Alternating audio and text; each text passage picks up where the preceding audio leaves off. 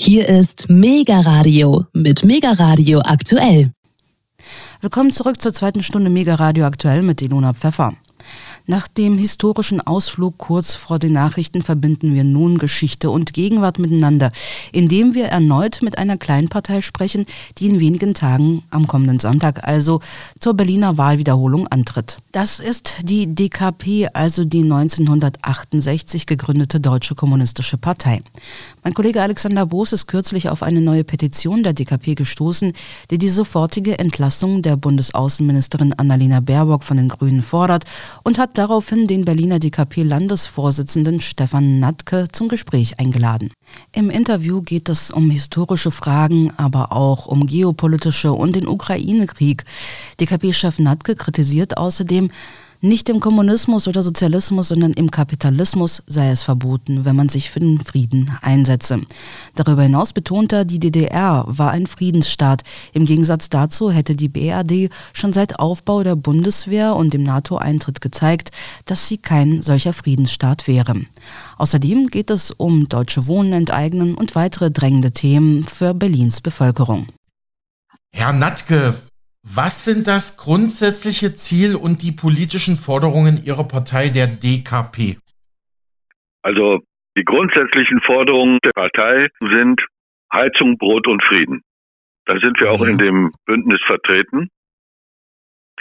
Gebot der Stunde ist natürlich erstmal den Dritten Weltkrieg zu verhindern, den Frieden zu bewahren. Und natürlich, weil es sich um eine Kommunalwahl mehr oder weniger handelt, auch wenn das Berlin ein Land ist, dass wir die Probleme für die Bevölkerung in Berlin angehen im Interesse der Bevölkerung und nicht im Interesse der Großkonzerne. Was wären die drängendsten Themen für die Berliner? Ich meine, ich, ich kenne die Umfragen, ich, ich weiß, äh, was drängt ist, aber was, was würden Sie da benennen? Die drängendsten Probleme sind die Wohnungssituation. Es gibt keinen günstigen, bezahlbaren Wohnraum für die große Masse der Menschen. Die Gentrifizierung ist unsäglich. In die beliebten Stadtteile ziehen jetzt die Hipster und reichen Leute ein und die Menschen mit einem normalen Einkommen werden rausgedrängt in die Randbezirke, wenn überhaupt, weil auch da ist im Moment äh, schwierig, eine Wohnung zu bekommen. Und äh, die Wohnungssituation in Berlin ist äh, brutal. Dann gibt's weiter die, das Gesundheitswesen. Obwohl wir alle wissen, dass es zu wenig Städten gibt, wo die Leute sich behandeln lassen können, werden Krankenhäuser geschlossen und weiter Stellen abgebaut. Und wir wissen alle, dass Stellen fehlen, dass, äh, dass äh, äh, Ärzte fehlen, das Pflegepersonal fehlt und so weiter und so fort. Also das ist auch ein ganz großes Thema. Und dann der das Schulsystem ist völlig, also die Schulgebäude sind völlig marode. Es gab mal eine groß angekündigte Schulbauoffensive, die ist aber im Sande verlaufen. Und zweitens war die von uns sowieso nicht unterstützt, weil die zur Privatisierung der Schulgebäude geführt hätte oder führt sie auch. Also es ist alles ein No-Go und alles nicht im Sinne der breiten Bevölkerung. Hm.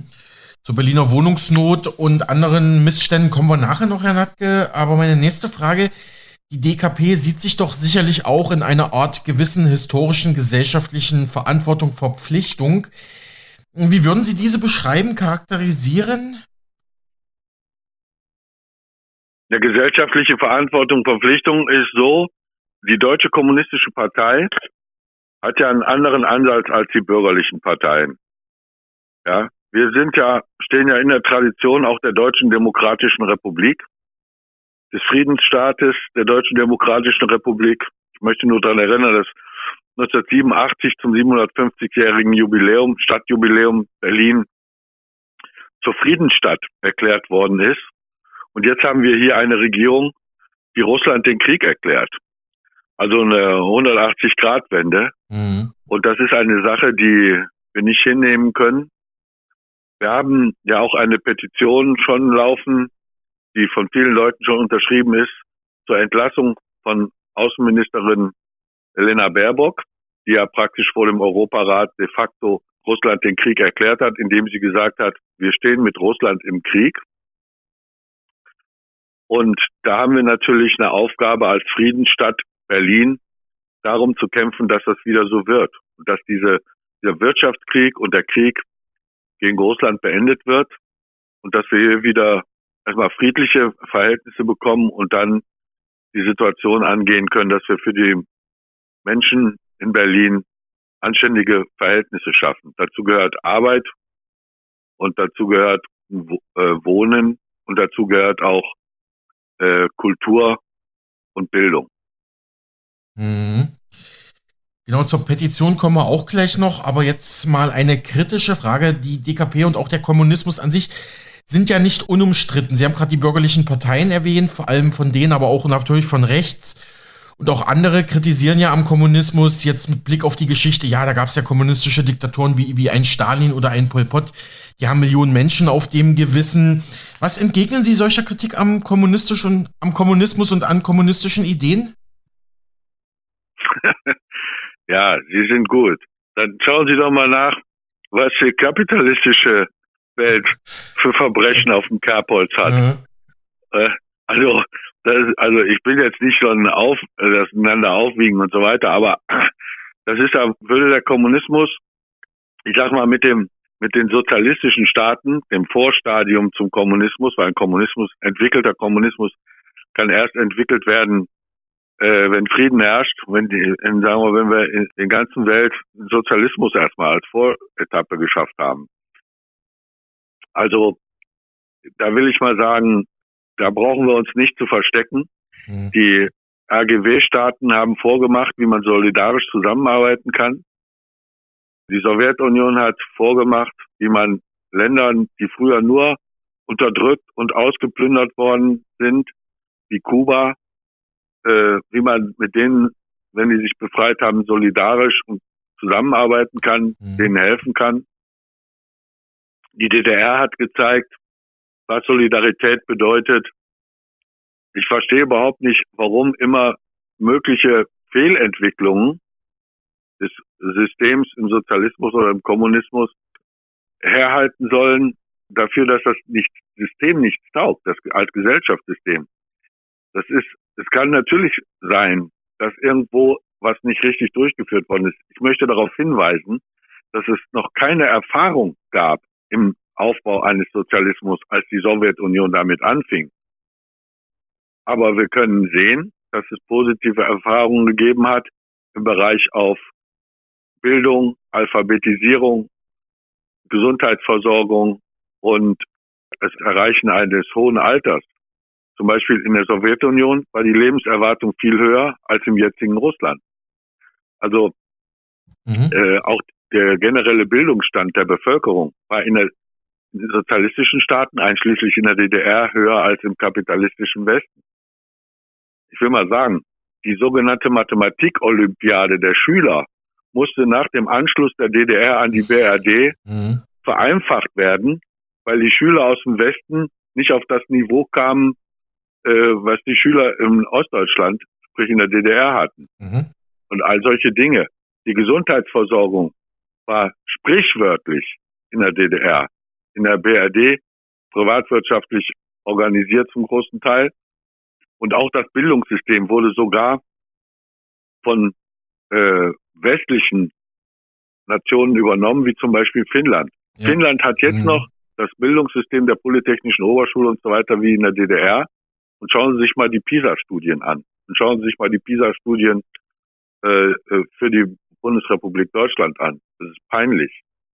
Also das kapitalistische Wirtschaftssystem ist das, was gezeigt hat, dass es nicht in der Lage ist, die Bedürfnisse der Menschheit auf der Welt zu befriedigen, in Frieden zu leben und allen genug zu essen und eine Wohnung zu geben. Und wenn, da lasse ich mich jetzt nicht davon abbringen von Leuten, die dieses System verteidigen, dass ich dann über äh, Leute wie Pol Pot und so weiter diskutieren muss, die angeblich der Beweis dafür sein sollen, dass ein sozialistisches System nicht funktioniert. Auf dieses Glatteis lasse ich mich da gar nicht führen. Hm, danke für die Antwort, Herr Natke. Ja, Anlass für meine Interviewanfrage war ja ein Bericht auf unsere Zeit zu ihrer aktuellen DKP-Petition. Baerbock muss weg, also die deutsche Außenministerin müsse zurücktreten. Was hat es mit dieser Petition auf sich? Klar, der Ukraine-Krieg, aber können Sie ja gerne mal unserem Sender erläutern. Ja, ja. Sie haben ja schon einen Fehler in der Frage. Korrigieren Sie Wir mich fordern bitte. ja gar nicht den Rücktritt. Wir fordern die Entlassung. Okay. Mhm. okay. Wir fordern die Entlassung äh, der Außenministerin Baerbock, weil sie praktisch de facto ihren Amtseid gebrochen hat. Ja? Und dieser Amtseid sagt ja, Schaden vom deutschen Volke abzuwenden. Und was sie tut, ist genau das Gegenteil. Nun ist dieser Amtseid selber kein einklagbares Recht oder so. Mhm. Aber wir, wir haben uns mit Hilfe von Juristen äh, sachkundig gemacht und haben trotzdem einen Strafantrag gegen Frau Baerbock gestellt, weil die Aussage, wir befinden uns im Krieg mit Russland, den sie vor dem Europarat getätigt hat, das möglicherweise Strafbestand ist und Anfangsverdacht.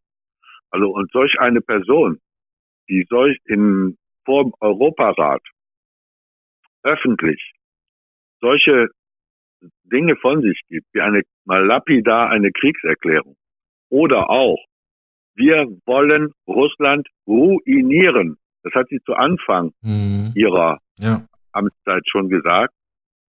Wir wollen Russland ruinieren. Wer das vorher, vor ihr schon mal gesagt hat, wissen wir alle.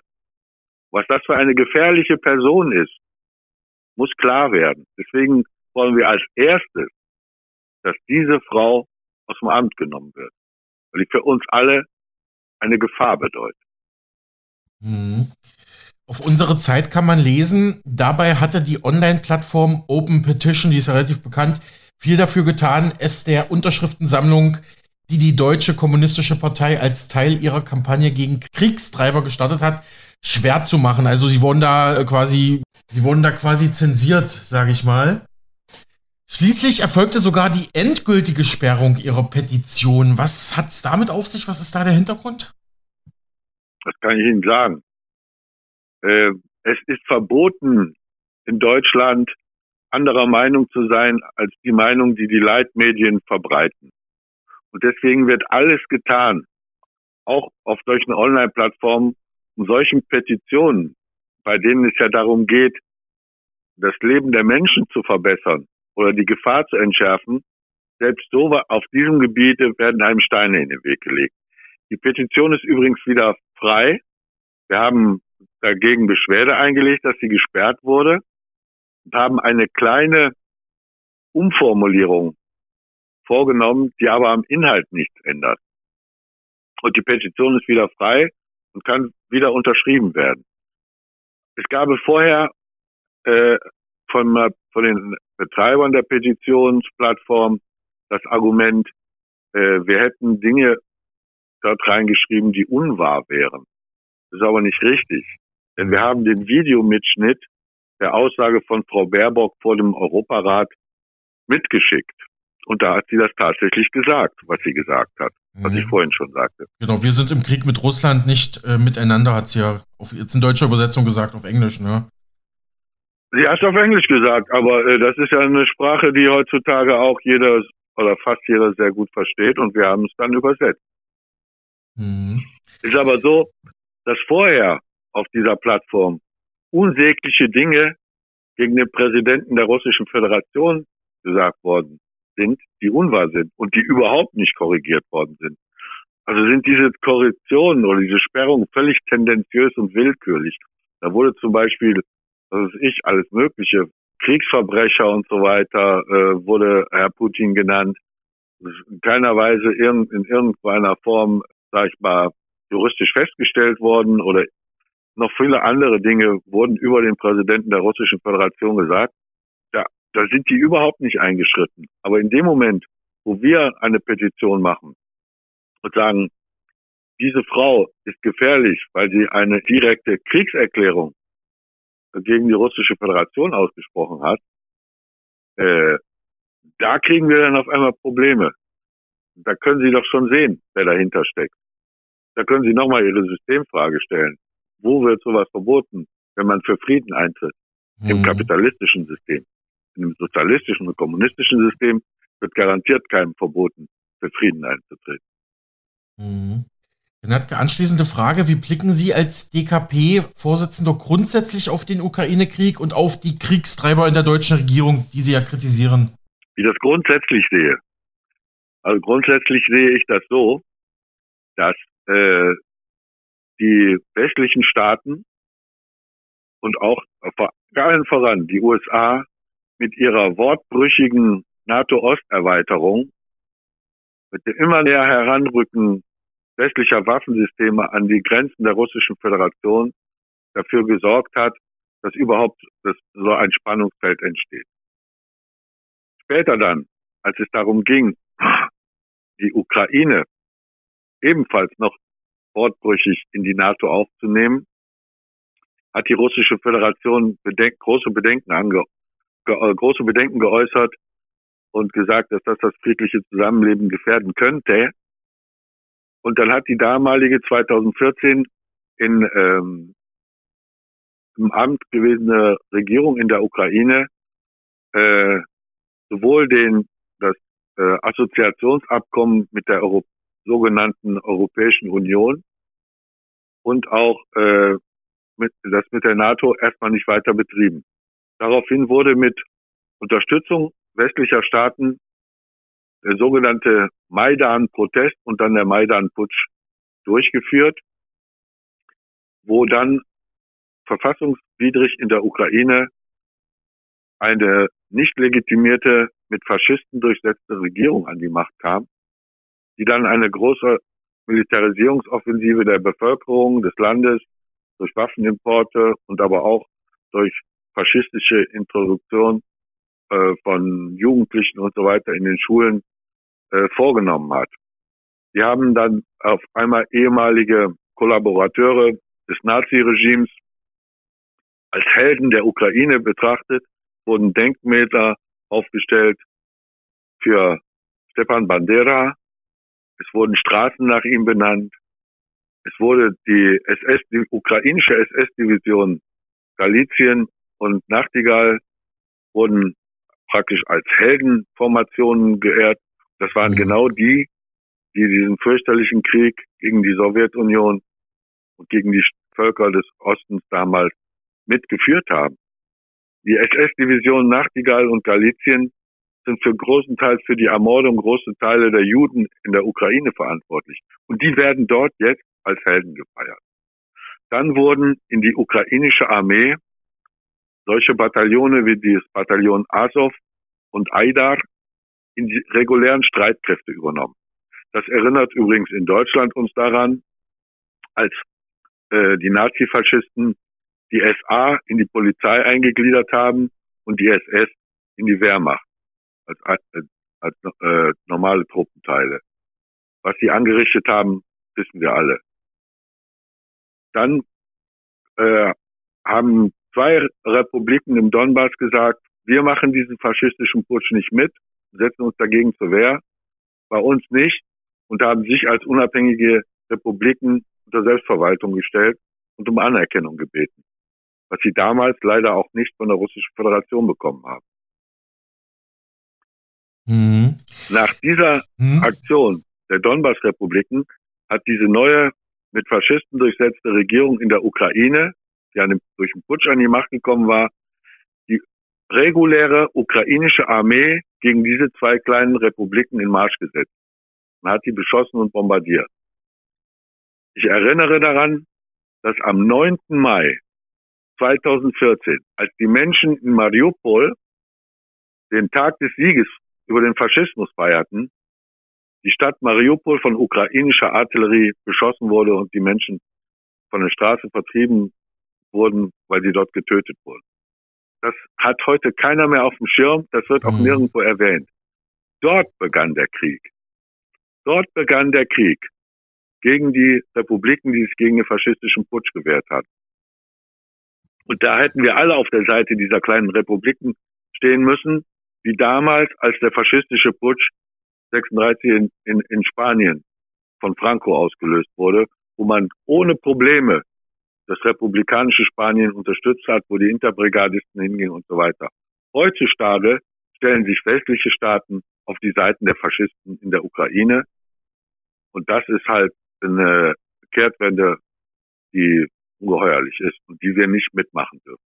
Und deswegen sind wir erstens dagegen, dass es immer heißt, der Krieg hätte am 24. Februar äh, 22 begonnen mit dem Eingreifen der russischen Truppen. Das ist faktisch falsch, weil der hat nach dem Maidan-Putsch 2014 direkt gegen die Republiken des Donbass begonnen.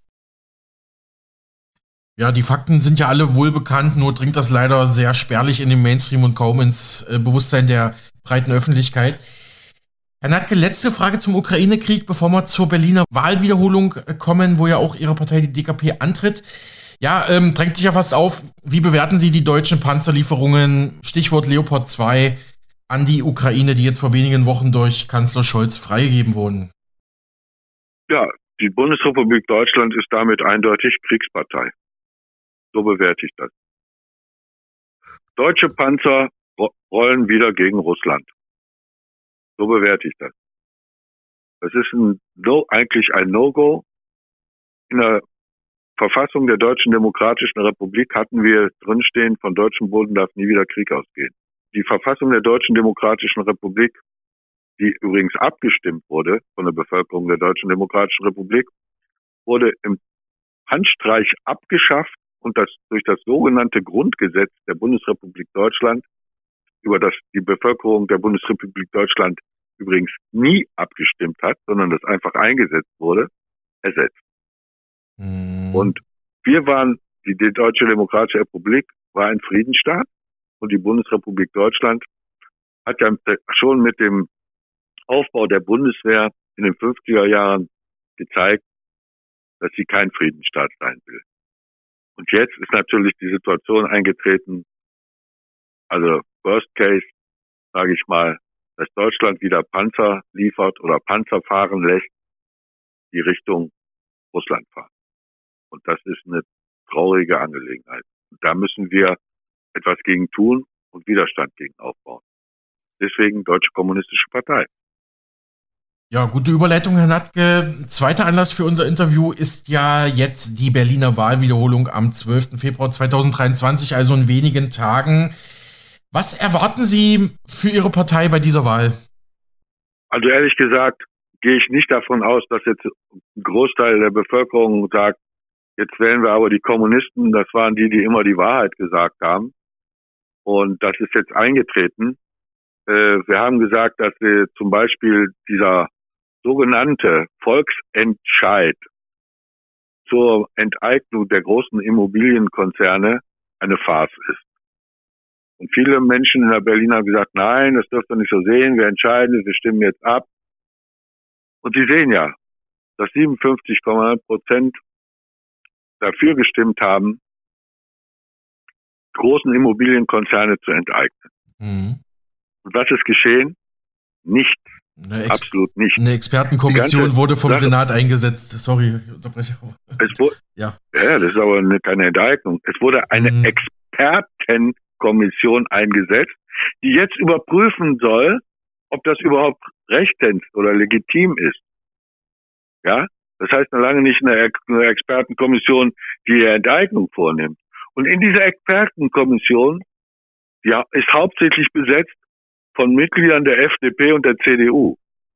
Also hm, das das, von Parteien, ja. die überhaupt nicht für die Enteignung von Konzernen stehen, sondern im Gegenteil, die Interessen derer vertreten. Das ist eine kalte äh, Abwicklung dieses Volksentscheides. Ist, die merken, dass das Volk überhaupt nichts entscheidet. Das ist das, was wir daraus lesen und wo wir uns auch äh, gegen wehren. Und wir sagen, wenn die Deutsche Kommunistische Partei möglicherweise an einer Regierungsmehrheit wäre, dann könnte das Volk viel mehr entscheiden, als es jetzt der Fall ist. Aber ich denke mal, dass wir gar nicht großartig wahrgenommen werden von der Berliner Bevölkerung. Wir haben auch wenig Ressourcen, das heißt sprich kein Geld, um jetzt großartige Plakataktionen oder Radiosendungen oder Fernsehspots zu schalten. Die, die bürgerlichen Parteien, die vor Millionen nur so strotzen, hatten am Tage nach der Ankündigung der Wahlwiederholung sofort ihre großen Plakate auf allen Straßen und Boulevards der Hauptstadt stehen. Wir konnten da nicht mithalten. Die, die besonders auffällig waren und sich sehr gut auf die Wahl vorbereitet haben, auf die Wahlwiederholung, war zum Beispiel die rechte AfD. Die haben ja auch irgendwoher ganz viel Geld, weil es sieht so aus, dass die AfD wir, fast jede Laterne in Berlin gemietet hat und sich sehr gut auf diese Wahlwiederholung vorbereitet hat. Und ich gehe auch davon aus, dass die Leute aus Frust, weil sie die Kommunisten nicht mit ihren Inhalten wahrnehmen, teilweise auch nach rechts abdriften und AfD wählen.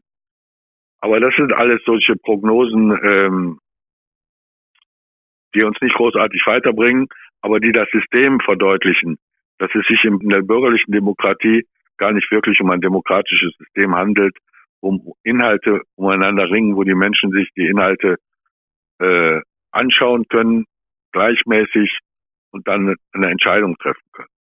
Sondern hier ist eine, eine Wahlpropagandaschlacht über die Medien geführt und da wird die Partei, die am meisten darin investiert und die besten Slogans hat, äh, in der von Werbung orientierten Gesellschaft dann auch den Sieg davon tragen. Mhm. Interessante Betrachtungen. In Berlin waren es ja auch die CDU und die FDP, die den Berliner Mietendeckel zum Kippen, zum Scheitern gebracht haben. Nur mal als Erinnerung. Herr Natke, ich habe mir Ihr Berliner Wahlprogramm in Teilen angeschaut. Direkt die Überschrift sticht ja schon ins Auge. Dort liest man, Kapitalismus ist die Krise. Könnten Sie diese These für unseren Sender näher kommentieren? Ja, aus meinen Einlassungen die ich bis jetzt so äh, von mir gegeben habe, kann man das ja schon entnehmen. Mhm. Der Kapitalismus ist ein profitorientiertes Gesellschaftssystem, bei dem nicht die Menschen und das, die Bedürfnisse der Menschen im Mittelpunkt steht, sondern äh, die Gewinnmaximierung von Unternehmen, von Großkonzernen, die stehen im Mittelpunkt. Und solange das so ist, kann natürlich keine äh, friedliche Gesellschaft entstehen, bei denen die Menschen im Mittelpunkt stehen und deren, die Bedürfnisse der Menschen das Wichtigste sind. Also, wenn es um Profitmaximierung geht, dann werden die Profite enorm. Und das sehen wir doch gleich. Wir brauchen doch nur auf die, äh, an die Börse zu schauen. Die Aktien der Rüstungskonzerne schießen in die Höhe, machen riesige Gewinne die Deutsche Bank hat riesige Gewinne und es werden wahnsinnige Dividenden ausgeschüttet werden. Und die armen Menschen, die von Hartz IV, das jetzt Bürgergeld heißt, leben, kriegen immer weniger, weil eine galoppierende Inflation die erbärmlichen Erhöhungen, die es vorher gab, oder schon aufgefressen hat. Aber die Schere geht immer weiter auseinander zwischen Arm und Reich. Die Kapitalakkumulation wird immer größer. Die reichsten Menschen der Welt, oder die reichsten Menschen auch in Deutschland, zehn Prozent der reichsten Menschen haben mehr als der Rest der ganzen Bevölkerung. Mhm. Und da steckt das Geld, da stecken die Werte, aber den Menschen kommt es nicht zugute. Sportstätten werden geschlossen, Krankenhäuser werden geschlossen, Jugendclubs werden geschlossen und so weiter und so fort. Aber bei den Multimillionären oder Milliardären, wie man jetzt schon sagen muss, hortet sich das Geld auf den Bankkonten oder in dem äh, Geldspeicher wie bei Dagobert Duck. Also es ist eigentlich grotesk und mhm. äh, eigentlich völlig selbsterklärend. Nur ein sozialistisches System, wo der Mensch im Mittelpunkt steht, ist in der Lage, die Bedürfnisse der Menschheit auch zu befriedigen. Es gäbe genug auf der ganzen Welt, um jeden Menschen zu ernähren, genügend zu essen zu geben. Warum ist das so, dass es immer noch große Regionen gibt, wo die Menschen hungern müssen, während es hier in Überfluss ist und viel Essen weggeschmissen wird? Das fragen die Kinder. Das mhm. fragen die Kinder. Ja. Das ist eine ganz normale Frage. Und was erklären wir ihnen? Also ich weiß, was ich ihnen, wie ich es ihnen erkläre. Mhm. Mhm. Wussten Sie, dass in Burkina Faso, in Afrika, jedes Jahr für 22 Milliarden Dollar Gold gefördert wird und die Menschen in Burkina Faso am Hungertuch nagen. Hm, ja, ist mir leider bekannt, ja. Hm. Ja. Was ist denn das für ein System? Hm. Was ist denn daran gut? Ist da nichts dran gut. Hm. Und deswegen sage ich, muss man die Menschen dahin bewegen, dass sie kommunistische Parteien wählen und dass wir zuerst nach dem den Kapitalismus überwinden, eine sozialistische Gesellschaft aufbauen, die dann erstmal die Möglichkeiten dafür schafft, später eine kommunistische Gesellschaft zu errichten. Herr Natke, Sie hatten ja gerade gesagt, jetzt bei der aktuellen Berliner Wahlwiederholung ähm, wird man wohl eher nicht große Wählerschichten erreichen. Obwohl ich ja sagen muss, dass Krisen, wir leben gerade in einer Vielzahl von Krisen, obwohl ja Krisen immer schon gute Zeitpunkte waren, um auch vielleicht große Dinge wie Systembrüche oder Systemneustarte anzustreben. Sehen Sie da ein realistisches Fenster aktuell, dass man vielleicht doch wieder mal die Systemfrage auch in einer breiteren Debatte stellt? Die Frage, die Sie gerade gestellt haben, ist sehr interessant. Es gibt sehr viele Menschen, die sich die Systemfrage stellen. Aber offiziell wird die nicht gestellt, darf die nicht gestellt werden. Die Systemfrage darf nicht gestellt werden.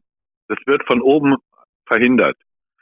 Zum Beispiel ein Medium, die Zeitung Junge Welt, Tageszeitung Junge Welt, stellt diese Systemfrage täglich und wird deswegen vom Verfassungsschutz beobachtet.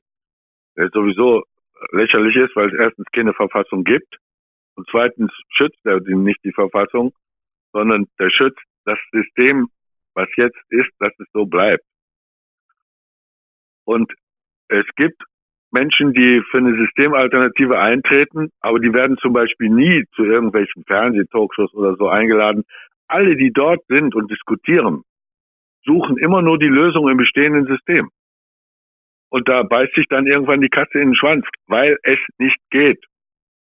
Weil es einfach nicht geht. Ja. Die versuchen immer einen schön angefärbten, schön gefärbten Kapitalismus zu machen. Geht aber nicht weil die Gesetzmäßigkeiten im Kapitalismus das verhindern. Und die, die Machtverteilung in der Bundesrepublik Deutschland ist so, dass das gar nicht aufkommen darf, dass die Menschen äh, ernsthaft eine äh, Entscheidung treffen über eine mögliche Systemveränderung. Wir haben in der, in der Bundesrepublik Deutschland die äh, vertragsbrüchig zum Potsdamer Abkommen irgendwann gegründet wurde, 1949, äh, ja gesehen, dass kurz danach 1956 die Kommunistische Partei verboten wurde und immer noch verboten ist. Die KPD, ja. die historische KPD, wurde in der Bundesrepublik Deutschland 56 verboten und ist immer noch verboten. Warum wurde sie verboten? Weil sie gegen die Wiederaufrüstung war und weil sie für Frieden war und für ein sozialistisches System und zwar im einheitlichen Deutschland mit der Deutschen Demokratischen Republik. Also es werden nicht nur Knüppel in den Weg gelegt, sondern es gibt Institutionen wie den sogenannten Verfassungsschutz, der darauf achtet, dass praktisch welche, die nur in die Richtung denken oder das thematisieren, dass man das System verändern müsste, praktisch kriminalisiert werden. Wie die Zeitung Junge Welt. Mhm. Ähm, ich hatte in einem aktuellen Beitrag beim RBB gelesen, kleinere Parteien klagen über ja, schlechte Bedingungen im Berliner Wahlkampf, natürlich auch finanzielle Engpässe. Ähm, darf ich das fragen, hm, obwohl Sie es schon angedeutet hatten, wie ist da die Lage bei der DKP? Jetzt im Wahlkampf, im aktuellen? Ja, im aktuellen Wahlkampf sind wir de facto kaum vertreten. Wir haben zwar ein paar Plakate äh, aufgehängt mit unseren dürftigen Ressourcen, die wir haben, wir kriegen ja auch nie Wahlunterstützung, weil wir nie über eine gewisse Prozentzahl kommen, wo man Wahlunterstützung bekommt oder die Wahlkostenrückerstattung bekommt oder Wahlkampfrückerstattungskosten, so muss man richtig sagen. Mhm. Und so ist es uns in unseren eigenen Medien und mit, mit ein paar Flyern, 10.000 Flyer, wie viel, wie viel Einwohner hat Berlin? Wir haben 10.000 Flyer verteilt, wir haben den Berliner Anstoß als kommunistische Zeitung, der in einigen äh, Zeitungen als Beilage drin war mit einer Auflage von 25.000. Äh, meine wen wollen Sie da erreichen in einer Millionenstadt mit über vier Millionen Menschen? Es ist Hanebüchen, wenn man durch einige Straßen fährt und dann sieht, dass fast an jeder Laterne dann auch noch ein FDP-Plakate und diese großen Dinger überall stehen. Jetzt aber CDU, jetzt aber die und die Giffey und so weiter und so fort. Das ist noch nicht mal ein Tropfen auf dem heißen Stein, was wir zur Verfügung haben. Geschweige denn, dass wir mal vom RBB oder so eingeladen worden wären, wie wir jetzt von Ihnen, wo wir mal in Ruhe über die Dinge reden können. Nichts. Mhm. Und da sind natürlich, das ist, das sagt doch alles über Chancengleichheit aus. Es gibt keine Chancengleichheit äh, in diesem bürgerlichen Wahlsystem. Herr Natke, im Berliner Wahlprogramm der DKP liest man sehr eindeutige Forderungen und Botschaften.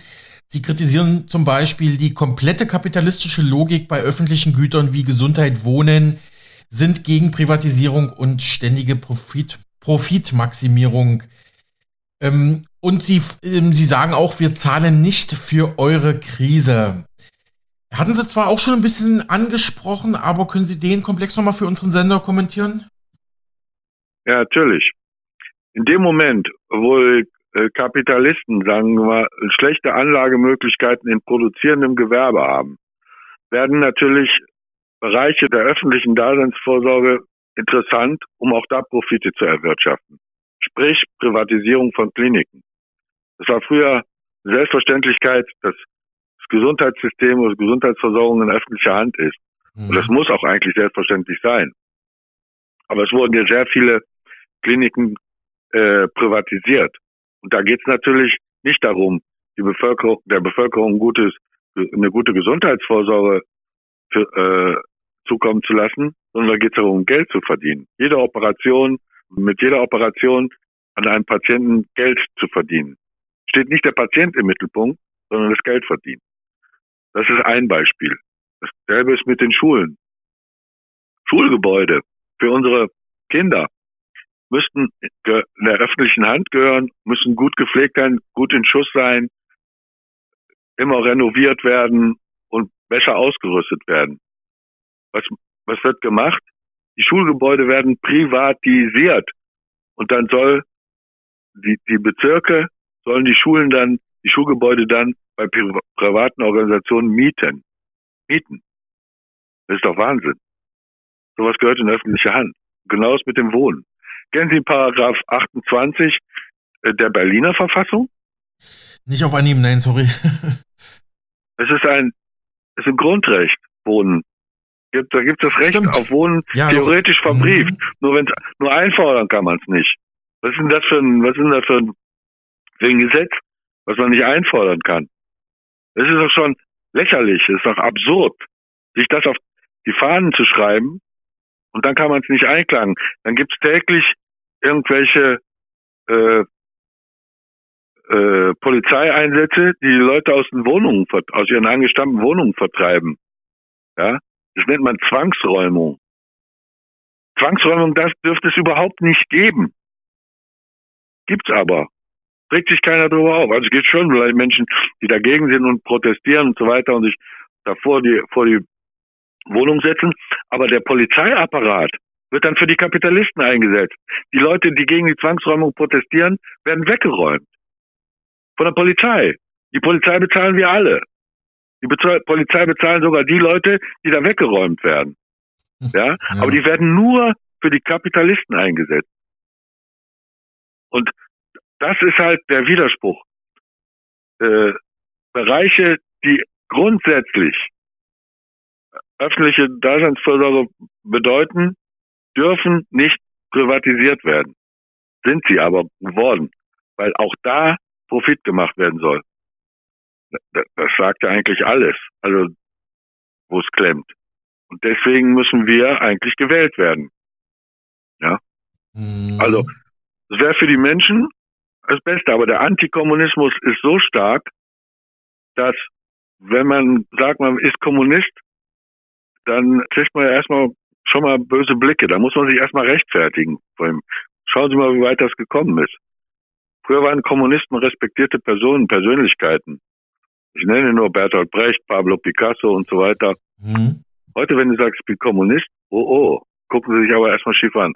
dann musst du erstmal dich rechtfertigen, wieso du überhaupt Kommunist bist. Anstatt dass das eine Selbstverständlichkeit ist.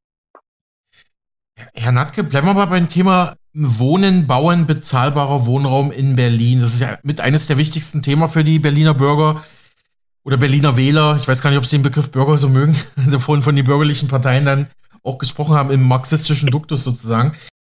Unterstützen Sie als DKP auch Vorschläge der SPD und der Linken, einen Wohnungsneubau verstärkt auch über landeseigene Wohnungsunternehmen zu fördern? Nein. Okay. Alternativvorschläge Ihrer Partei? Landeseigene, äh, das kann jetzt zu falschen äh, Deutungen führen. Wir haben ja, wenn Sie unser Wahlprogramm gelesen haben, steht da auch, was wir fordern. Lesen Sie das doch mal vor. Machen Sie wir fordern. Ja, bitte. Hm. Ja, wir fordern natürlich, dass gebaut wird.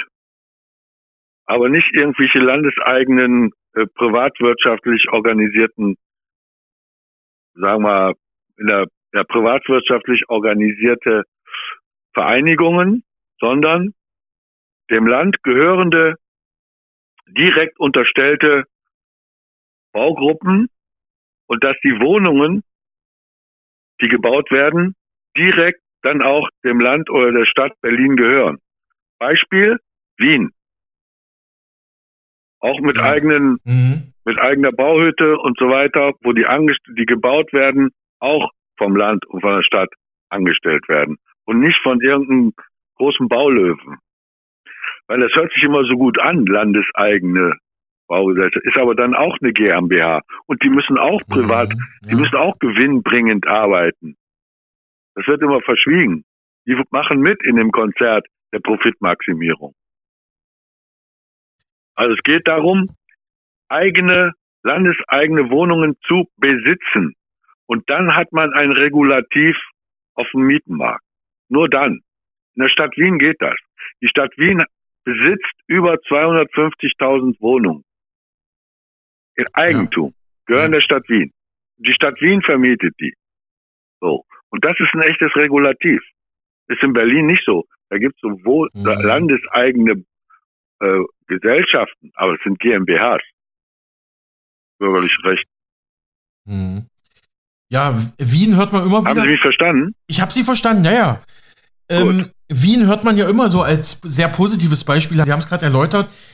Außerdem fordern Sie in Ihrem Wahlprogramm keine Rendite mit Mieten, Mieterhöhungen etc. zu machen. Ich sprach darüber kürzlich mit Robert Trittin, ehemaliger Sprecher der Nationalen Armutskonferenz. Er meinte auch im Interview mit uns, ein verknappter Wohnraum diene auch immer als Spekulationsgrund, um Preise und Mieteinnahmen für Investoren hochzutreiben. Also die Wohnungsgesellschaften selber haben laut ihm kein Interesse an mehr Wohnungen, weil so kann man ja schön die Preise und Mieten hochtreiben. Sehen Sie wahrscheinlich ähnlich, denke ich mal. Vielleicht ja, noch schärfer. Ich habe ja in meiner vorherigen Antwort gesagt, dass diese landeseigenen Wohnungsgesellschaften mitspielen im Konzert der großen äh, Immobilienkonzerne. Auch profitorientiert arbeiten. Mhm. Da ist die Krux. Ja. Da geht es nicht um die Leute, die da wohnen sollen, dass sie eine günstige Miete kriegen. Die müssen auch Profit erwirtschaften. So ist das. Und deswegen habe ich auch vorhin mit einem eindeutigen Nein geantwortet. Genau, das habe ich so auch verstanden und, und wahrgenommen, Herr Natke. Bleiben wir nochmal beim Thema. Herr Trittin setzt sich auch viel ein im Bereich Kampf gegen Obdachlosigkeit, soziale Gerechtigkeit. Und ich sag mal, meine persönliche Meinung, es ist eigentlich ein Unding, dass wir in einem der reichsten Länder der Welt allein in Berlin aktuell über 10.000 äh, Obdachlose haben. Ja, also es kann eigentlich nicht sein. Wie blicken Sie auf dieses Problem? Wie würden Sie mit Ihrer Politik solchen Menschen helfen? Natürlich, die Obdachlosigkeit ist, äh, muss abgeschafft werden. Es steht in der Berliner Verfassung und ich wiederhole, glaube, es ist Paragraph 28. Jeder Mensch hat ein Recht auf eine Wohnung. Recht. Und das muss durchgesetzt werden.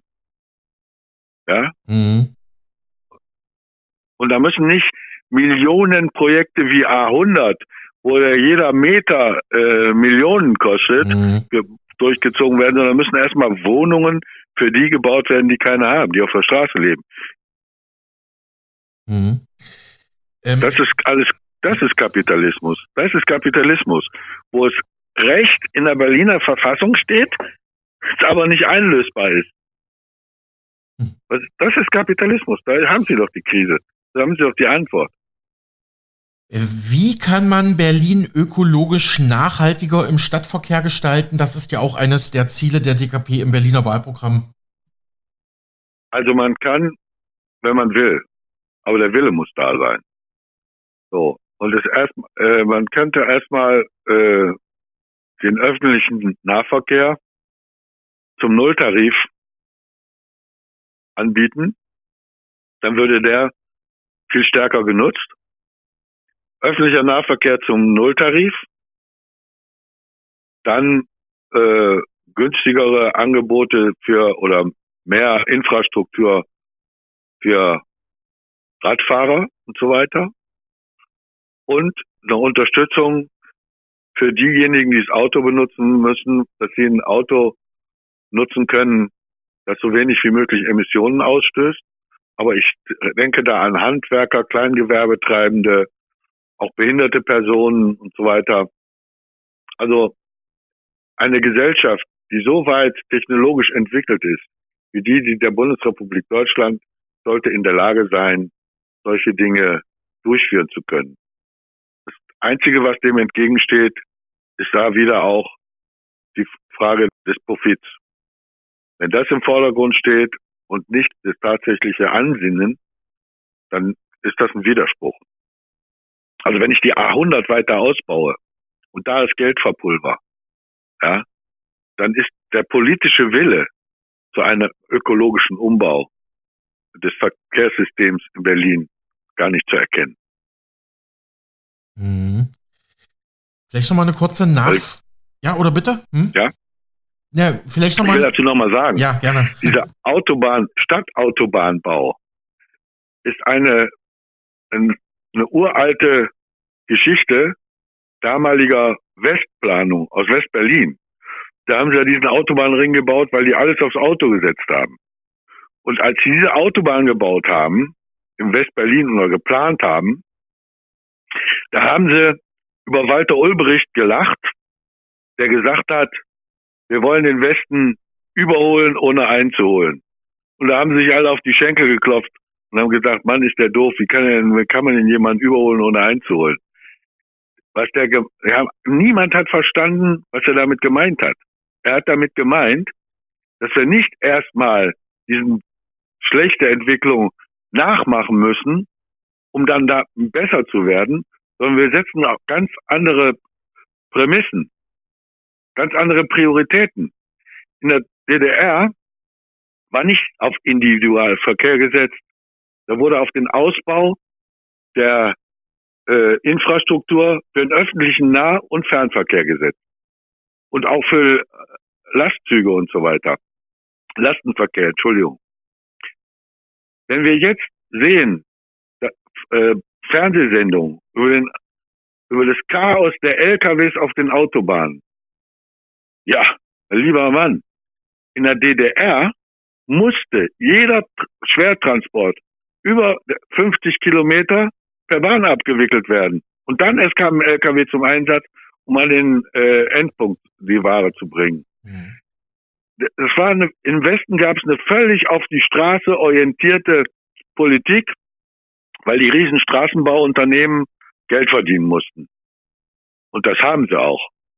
In der DDR war es ganz anders. Da wurden Züge gebaut. Natürlich darf man dabei nicht vergessen, dass auch, dass das auch ökonomische Schwierigkeiten gab, aber das Ansinnen war da. Die, in der DDR gab es das dichteste Schienennetz in Europa. Das dichteste Schienennetz in Europa. Ich erlaube mir sogar zu sagen, in Europa gibt es sowieso die dichtesten Schienennetze, wahrscheinlich das dichteste Schienennetz der Welt, aber das ist nicht belegt. Das dichteste Schienennetz in Europa ist belegt. Ja? Mhm. Das gab es in der DDR. Nach dem Anschluss, was macht die DB? Deutsche Bahn AG, nachdem die Reichsbahn abgewickelt wurde, die legt erstmal Strecken still. Ja. Da wird von der BRD übernommen und dann legen die erstmal Strecken still. Und dann lachen sie über Walter Ulbricht, weil er gesagt hat, überholen ohne einzuholen. Nichts kapiert. So mhm. ist das. Mhm. Und nicht kapieren wollen. Mhm.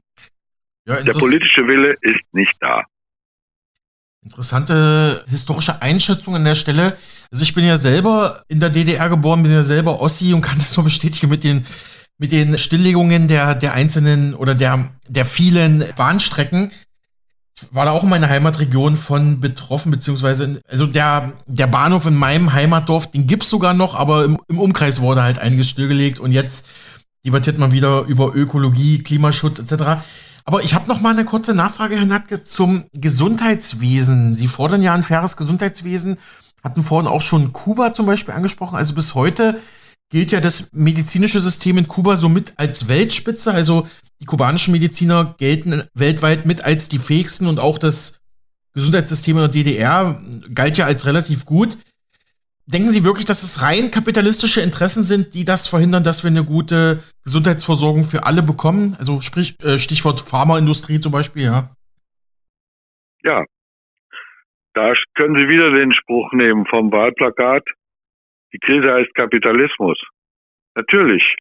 Gehen Sie doch mal zum Arzt und fragen nach einen Termin. Ja, fragen wir einen Termin, wenn Sie, äh, ja. äh, da kriegen Sie drei, vier Wochen und manchmal sogar Monate. Ja. Also ich habe bei uns in der Familie nah bei war auch äh, längere Zeit Husten, war auch ein, äh, eine, ein Verdacht auf eine mögliche Krankheit, äh, Lungenkrankheit. Ja, äh, in drei Wochen beim Lungenfacharzt. Ja, in drei Wochen, was wir können in drei Wochen alles passieren. Also das ist der totale Wahnsinn. Und wie das dann alles organisiert ist, dann ist, muss, da muss man erstmal zu einem privaten praktischen Arzt, der dann einen wieder überschreibt zu einem anderen, zu einem Facharzt, der dann wieder ganz woanders ist. Ne? In der DDR gab's äh, die Polikliniken, da war alles in einem Ort, da konnte, da musste man nicht sagen, holen Sie sich mal einen Termin zum Röntgen da und da, nee, da wurde man direkt geschickt, da konnte man zum Röntgen gehen. Ja. Mhm. Und wenn es notwendig war, dann wurde man ins Krankenhaus überstellt. Und all das ist zerstört worden. Ein gut funktionierendes Gesundheitssystem ist zerstört worden, nur damit das alles privatwirtschaftlich aufgebaut werden kann. Das ist der totale Wahnsinn. Und natürlich ist in Kuba das Gesundheitssystem hervorragend. Ja, also äh, das ist auch äh, weltweit anerkannt. Und trotzdem wird Kuba einer teuflischen Blockade ausgesetzt, wo sie Schwierigkeiten immer haben, medizinisches Gerät aus dem Ausland zu kaufen. Also, äh, aber das System funktioniert trotzdem. Irgendwie funktioniert. Weil die haben eine sehr gute Ausbildung, gute Fachkräfte, die, wie, wie Sie auch schon sagten, viel auch im Ausland wirken. Also Kuba ist da beispielhaft, was die Gesundheitsversorgung angeht. Da steht die Bevölkerung im Vordergrund und nicht, ob da einige Reiche gibt oder ein dickes Auto fahren und so weiter. Das ist da unwichtig, Kuba. Abschließende Frage, Herr Natke. Wenn man als Wähler, als Wählerin kein großes Interesse an Kapitalismuskritik hat oder das Ganze vielleicht auch nicht so komplett versteht oder auch einem ist es auch vielleicht egal, warum sollte man trotzdem Ihre Partei wählen? Also unsere Partei sollte gewählt werden, weil es generell dann dem großen Durchschnitt der Bevölkerung zugute käme ich würde mal sagen, sogar den Großverdienern, weil die würden ja jetzt nicht unbedingt äh, ähm, am Hungertuch nagen am nächsten Tage. Ja? Gehen Sie mal davon aus, wenn ich regierender Bürgermeister von Berlin würde, welche Möglichkeiten hätte ich denn dann tatsächlich innerhalb dieses Systems aktiv zu werden? Die äh, sind natürlich sehr beschränkt. Aber äh, ich denke mal, dass wir viele Härten rausnehmen könnten und dass wir viele Verbesserungen äh, auch im Kurzen für die Berliner Bevölkerung durchsetzen könnten. Weil wir würden die Leute auf die Straße holen. Wir würden die Leute entscheiden lassen. Ich mache keinen Volksentscheid, wo das Volk hinterher nichts entscheidet. Ich frage die Berliner und Berlinerinnen, wollt ihr, dass wir die Großkonzerne enteignen und dass es Eigentum der Stadt Berlin wird? Ja, und zwar ohne den großen Immobilienkonzernen dafür auch noch Geld in den Rachen zu schütten. Enteignen ist enteignen. Junkerland in Bauerland, das ist enteignen. Weil die haben sich das ja auch unrechtmäßig angeeignet. Wir enteignen ja dann nur die Enteigner. So ist es. So, und dann werden die, in dem Moment merken natürlich die Berliner Bürgerinnen und Bürger, dass es ihnen besser geht, dass es richtig war, Kommunisten zu wählen. Und wenn so ein, so ein Prozess stattfindet, dass ihnen das positiv, sich positiv auswirkt, dann kann man auch sagen, gut, dann kann es vorangehen, wie man in Österreich, in der Stadt Graz zum Beispiel sieht. Da sind die Kommunisten in den letzten Jahren immer in der Prozentzahl gestiegen und stellen jetzt sogar die Bürgermeisterin mit LPK. Soweit der Landesvorsitzende der DKP Berlin, Stefan Natke, zur Berliner Wahlwiederholung, zu Kritik an seiner Partei sowie zu historischen und aktuellen Fragen zum Geschehen in Weltpolitik und Gesellschaft. Mein Kollege Alexander Boos hat mit ihm gesprochen. Ja, und damit kommen wir auch schon zum Ende unserer Sendung. Ich habe mich gefreut, dass Sie zugehört haben und hoffe, Sie schalten morgen wieder ein. Tschüss.